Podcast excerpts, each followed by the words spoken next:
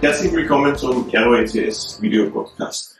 In der heutigen Ausgabe ist Peter Lupsic bei mir zu Gast. Peter ist der Sales Manager Österreich und Schweiz bei Entrust.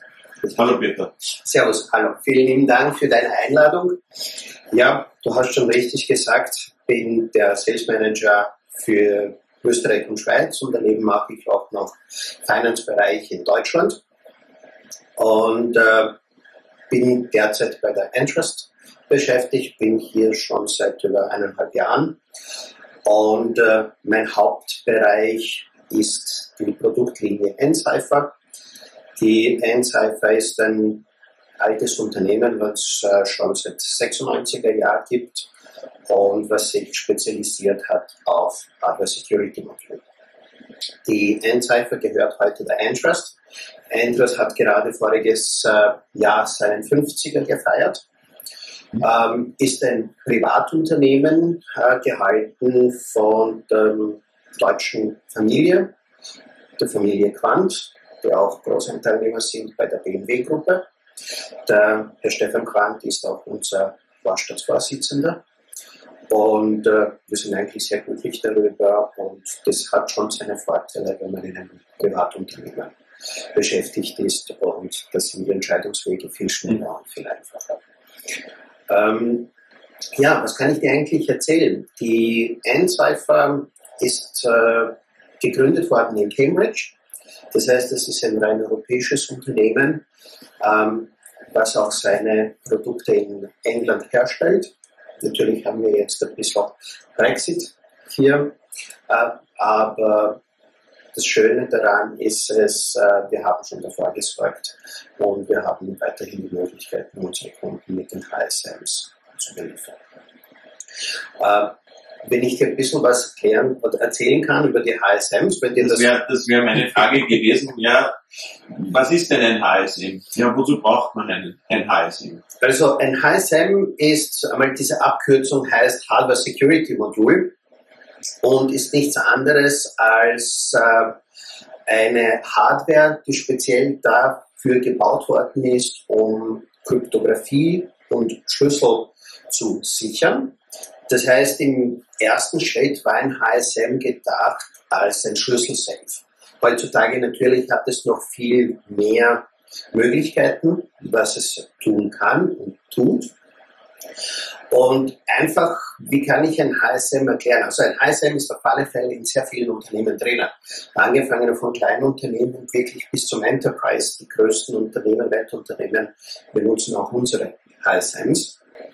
Aber die einfachste Sache ist so erklärt, wenn man sich jetzt zum Beispiel ein Unternehmen vorstellt. Man kauft sich sehr viele Sicherheitsprodukte, Firewalls, Antiviren, Verschlüsselungen, DLPs, du kaufst dir IDS, Intrusion Detection Systeme, Intrusion Prevention Systeme, um den Unternehmen zu schützen. Ich tue dieses ganze Unternehmen eigentlich mit einem Supersportwagen vergleichen. Das heißt, du hast dieses Supersportwagen mit Türen, mit Fenstern, mit äh, Ultraschallschutz im Innenraum. Und jetzt gibt es eigentlich drei Situationen, die nicht sehr vorteilhaft sind. Das erste ist, wenn du vom Auto weg bist, du lässt die Schlüssel auf dem Dach, die werden die Schlüssel gestohlen oder du verlierst die Schlüssel. Weil was passiert, wenn man einen Schlüssel vom Auto hat? Du drehst eigentlich absolut alle Sicherheitsmechanismen ab. Das Auto glaubt, du darfst mit dem Auto fahren und du fährst weg. Und das ist eigentlich, äh, was ein HSM macht. Das HSM ist einmal im ersten Schritt der Safe für deine Schlüssel, deine Hosentasche, dass du ganz sicher bist, dass auch immer bei dir die ganzen Schlüssel bleiben. Das Ding ist sehr sicher gebaut worden. Das heißt, das hat eigene Chips drinnen. Das ist äh, von der Hardware so gebaut, dass man nicht einmal es schafft, äh, das Gehäuse zu öffnen. Es produziert sofort Alarm, es löscht sofort die Schlüssel. Ähm, man kommt auch in den HSM nicht normal hinein mit einem Username und einem Passwort. Man muss dann verschiedene Karten präsentieren, Plastikkarten, die man in einen Kartleser reinstecken muss. Es sei Daten noch eingeben, um überhaupt da hineinzukommen. Es gibt natürlich auch die Möglichkeit, dass man diese Karten an mehrere Personen verteilt, so dass man das Ganze so wirklich, wie man es in den ganzen amerikanischen Filmen kennt, wo zwei Typen da stehen und mit den Schlüsseln und dieser gleichzeitig umdrehen, so ist das ungefähr auch dann mit dem HSM, dass man da eine sehr hohe Sicherheit bekommt. Und äh, das war mal der erste Teil, wo du die Schlüssel vom Unternehmen drinnen sicherst. Danach gibt es noch auch die Möglichkeit, dass du auch da drinnen Schlüssel herstellst. Weil ein Schlüssel natürlich in einem HSM hergestellt hat eine viel höhere Qualität, Sicherheit als auf einem normalen PC. Weil bei einem normalen PC weißt du nie, ob dieser PC nicht schon irgendwie komprimiert worden ist und wer damit gearbeitet hat, was ist alles da auf dem PC, beziehungsweise auch die Daten von der Schlüsselherstellung. Selber Schlüssel könnte auch im PC bleiben.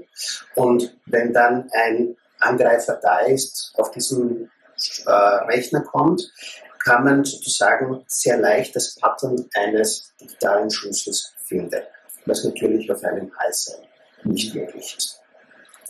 Das heißt, das zweite war diese Herstellung von Schlüssel. Drittens zum Beispiel, wo man HSM benutzen kann, ist, sind diese ganzen IoT-Geräte. Das heißt, wenn du jetzt zum Beispiel ein Gerät herstellen möchtest und äh, Teil von diesem Gerät ist natürlich deine Software, dein ganzes Know-how, kannst du auch diese Software in einen HSM laufen lassen und dann kannst du sozusagen dieses HSM in ein Drittland hinbringen, wo du nicht mehr so sicher bist. Aber das HSM wird deine Software schützen. Das heißt, das Resultat wird in deine Produkte hinein injiziert und du bist dann sicher, keiner kann mir meine Software stehlen, keiner kann über Nacht weitere Produkte herstellen und die ganze Sicherheit ist noch mehr gegeben. Wenn du die österreichische Kundenlandschaft, Unternehmenslandschaft ansiehst, sind HSMs schon weit verbreitet? Ist das schon überall im Einsatz? Wie ist denn die, die Durchdringung mit, mit dieser Technologie in Österreich? Also die HSMs sind... Ist das, Entschuldige, ist ja. das vielleicht etwas, das nur für riesige Kunden äh, interessant ist und, und, und, und leistbar ist? Nein, also ein HSM ist wirklich kein sehr teures Gerät. Im, äh, wenn man das natürlich gegenüberstellt wegen der Sicherheit, die es einem liefert und bietet. Äh, ja, die HSM sind in Österreich sehr, sehr verbreitet. Ich kenne eigentlich kein größeres Unternehmen in Österreich, was keinen HSM hat. Aber durch diese Corona-Krise, durch die Digitalisierung, durch Cloud werden immer mehr und mehr HSMs gebraucht. Das heißt, äh, die HSMs werden wirklich gebraucht von kleinsten Unternehmen bis zum Enterprise. Wir geben die halt, wir haben die auch in drei verschiedenen Formen mit einer Taschenversion, USB-Anschluss, kannst du überall mitnehmen bis zu Karten für den Server, wo du virtuelle Maschinen hast oder diese halt Netzwerk-HSMs. Und äh, die HSMs sind meistens in einem Unternehmen weit hinten.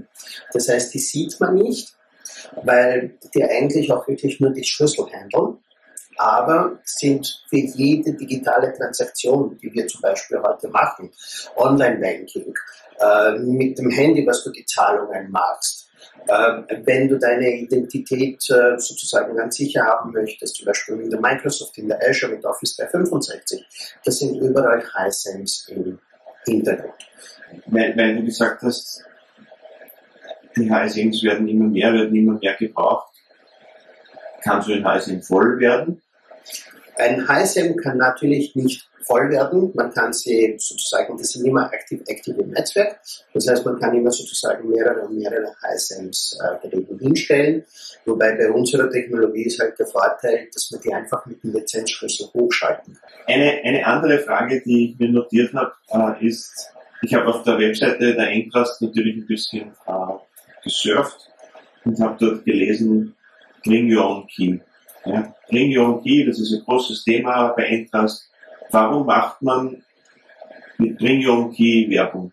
Was meint man? Was will man damit? Was will man damit? Okay. Bring Your Own Key ist eigentlich eine Technologie von Microsoft. Uh, Microsoft, uh, wie eigentlich die Cloud entstanden ist, die Azure entstanden ist, hat man natürlich versucht, den Kunden mehr Sicherheit zu geben. Es ist natürlich auch die Compliance dazu gekommen und man hat angefangen mit einer Bezeichnung MME, wo die Microsoft dem Kunden seine Verschlüsselung und seinen Schlüssel zur Verfügung gestellt hat. Das heißt, du konntest in die Cloud gehen, du hast dann einfach deine Daten draufgegeben, hast sie mit diesem Schlüssel dort verschlüsselt und die Daten sind in der Cloud gewesen. Heute hat man den nächsten Schritt gewagt, wo man gesagt hat, lieber Kunde, damit du dich noch sicherer fühlst, gebe ich dir die Möglichkeit, dass du deinen eigenen Schlüssel in die Cloud gibst, den du selber bei dir hergestellt hast. Und mit diesem Schlüssel, ohne dass die Microsoft jetzt irgendwie reinschauen kann, den einfach exportieren kann, werden dann deine Daten in der Cloud gesichert, verschlüsselt und was auch immer passiert, solltest du irgendwann einmal den Schlüssel ziehen, haben wir nur noch ein, eine Datei, die vollkommen verschlüsselt ist und die keiner mehr aufmachen kann. Und natürlich ist für uns diese äh, Bring Your Own Key Technologie sehr interessant, weil auch die Microsoft selber unsere Eincypher HSMs dafür benutzt und dadurch die Kunden, die Eincypher haben, wirklich sehr einfach die Schlüssel in die Cloud reinbringen können. Das heißt, damit für mein Verständnis, ich generiere den Schlüssel in meinem HSM ja. und gebe ihn dann der Microsoft, damit die Microsoft in ihrem HSM diesen Schlüssel speichert und für meine Transaktionen verwendet. Du schickst eigentlich deinen Schlüssel in deren HSM hinein und dieser Schlüssel wird dann für deine Daten verwendet, um diese zu verschlüsseln. Aber die Microsoft kennt ihn nicht. Die Microsoft kennt ihn nicht. Die Microsoft kann ihn zum Beispiel nicht äh, in einen anderen Kontinent verschieben, mhm. weil man sagt, man kann den Schlüssel ganz genau sagen, du lieber Schlüssel, du sollst nur in diesem, diesem Data Center und diesem, in diesem Land funktionieren mhm. und sonst nirgendwo. Und du kannst natürlich auch dem Schlüssel sagen, der Schlüssel darf nicht exportiert sein mhm. oder exportiert werden. Und damit bist du auch wirklich äh, compliant und kannst natürlich auch mit deinen Daten in der Cloud die Compliance bestehen. Die Microsoft selber ist jetzt weitergegangen. Da gibt es auch das, äh, die Double Keep Encryption was äh, jetzt schon Microsoft äh, veröffentlicht hat, wo es noch einen weiteren Schritt gegangen ist. Das heißt, du hast jetzt den einen Schlüssel, den du in die Microsoft Cloud schickst, du hast einen Schlüssel, der bei dir auf deinem HSM bleibt und die Daten werden durch beide Schlüssel verschlüsselt. Das heißt, da gibt es auch keine Möglichkeit, dass irgendetwas in der Cloud passiert, weil du wirst auf alle Fälle immer wieder zwei Schlüssel brauchen.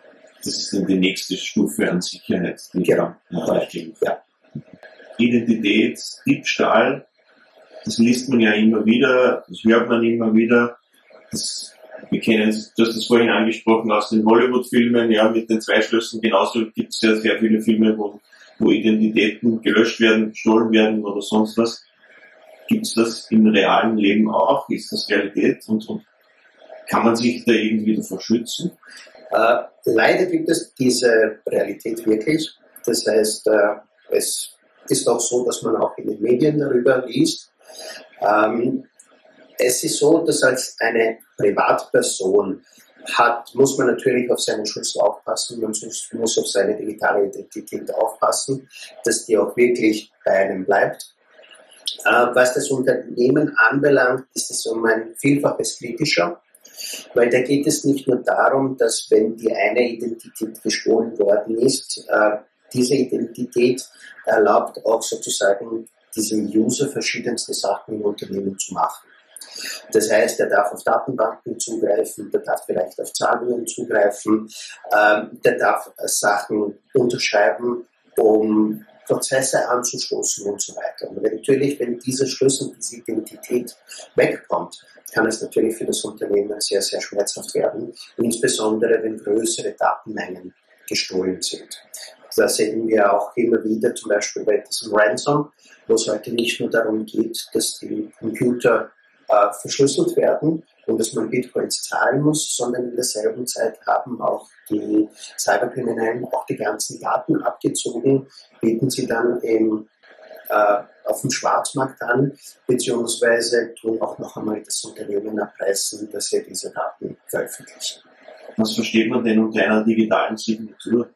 Das ist auch so ein Thema, das man immer wieder hört. Das war auch im Zuge der elektronischen Rechnungslegung äh, eine Zeit lang äh, ein großes Thema. Wozu braucht man eine digitale Signatur? Also, eine digitale Signatur heutzutage, gehen wir mal, gehen wir mal einen Schritt zurück. Ähm, wenn du heutzutage irgendwo beim Amt bist oder irgendwo du heiratest, gehst du hin und unterschreibst alles mit äh, deiner Hand. Das heißt, du hast einmal Zeugen davor, die bei dir stehen, die sehen, wie du das Ganze unterschreibst. Diese Unterschrift kann man natürlich auch einem Graphologen hingeben und der kann sich das Ganze anschauen, kann sagen, ja, diese Unterschrift stammt von dieser und dieser Person. Ähm, natürlich die Möglichkeit, dass wir das Ganze auf dem Computer unterschreiben, gibt es nicht mehr.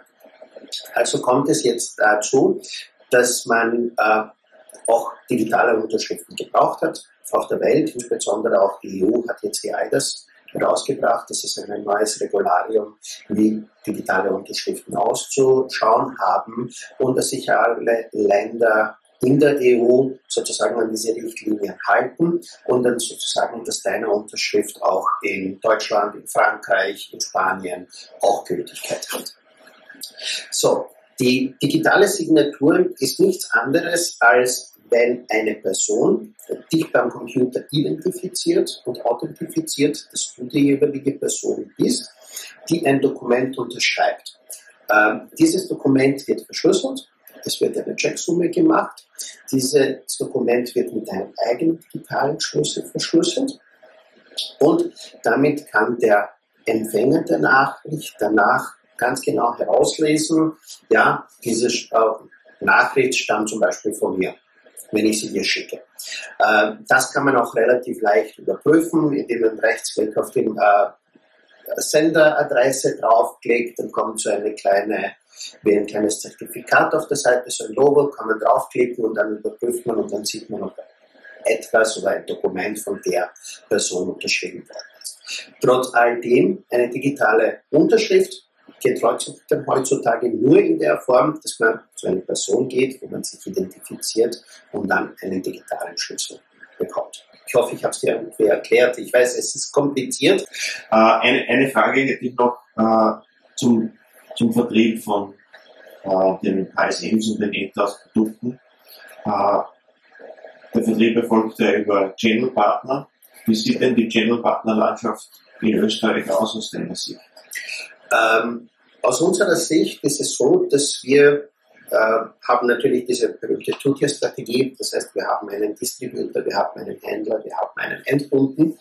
Ähm, jetzt, äh, wir sind sehr glücklich darüber, unser Distributor für die HSMs. Äh, das heißt, äh, der Händler, der mit den Endkunden redet, kommt zu euch und kann dann die HSMs äh, dann beziehen. Äh, die HSMs sind eine regulierte Ware. Das heißt, die HSMs können einfach nicht geschickt werden von A nach B, ohne dass man weiß, äh, wer der Endkunde ist. Das heißt, da gibt es doch einige Prozesse, wo die Distribution sehr wichtig ist, dass sie uns das Ganze äh, hilft, um genau zu wissen, wo das Gerät hinkommt. Die Partnerlandschaft ist gesund aus deiner Sicht oder gibt es da noch Aufholbedarf? Regional oder auch vielleicht vertikal? Äh, auf alle Fälle. Also die HSM-Thematik, wie ich schon vorhin gesagt habe, ist äh, eine sehr breite. Das heißt, neben dem, dass du nur die Schlüsselsicherheitsschlüssel herstellst, Software drinnen bleiben lässt, das heißt zum Beispiel Blockchain, IoT, Sicherung der Cloud. Das heißt, die Möglichkeiten sind sehr vielfältig und äh, die Händlerlandschaft, die wir in Österreich haben, ist im Moment relativ klein. Aber oho, wie man so schön sagt. Das heißt, wir haben absolute Spezialisten auf dem Markt.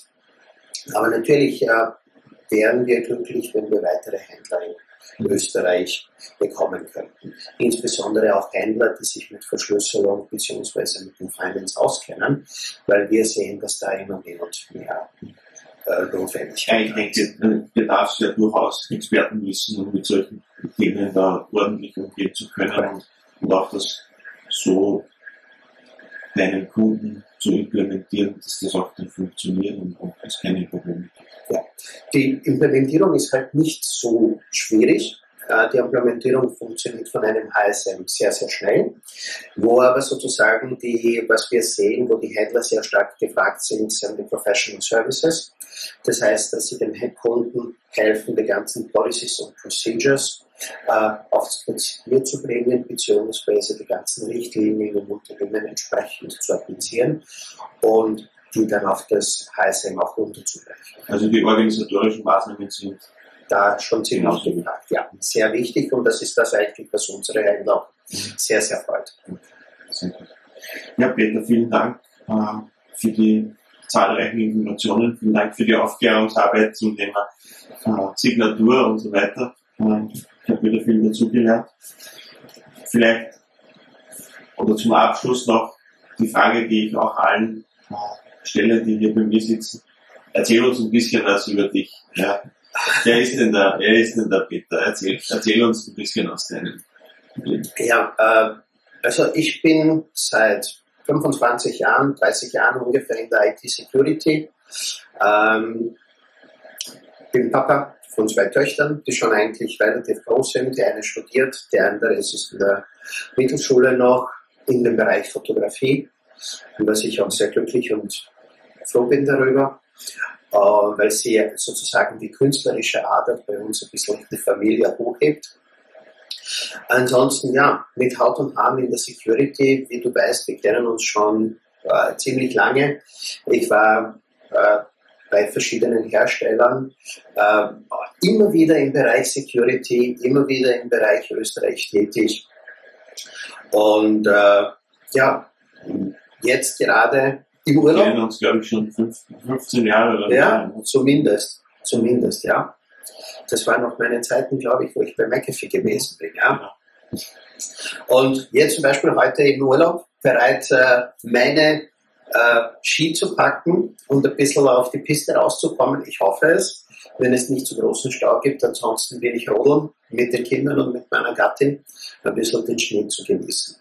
Dann wünsche ich dir, stehe ich nicht mehr im Wege, wünsche ich dir einen wunderschönen äh, Skitag mit der Familie heute. Dankeschön. Und danke vielmals für deinen Besuch bei mir. Auch vielen lieben Dank. Danke für die Einladung und wie gesagt, was auch immer ist, an dich und an deine Partner und Kunden jederzeit für euch da. Dankeschön. Danke dir.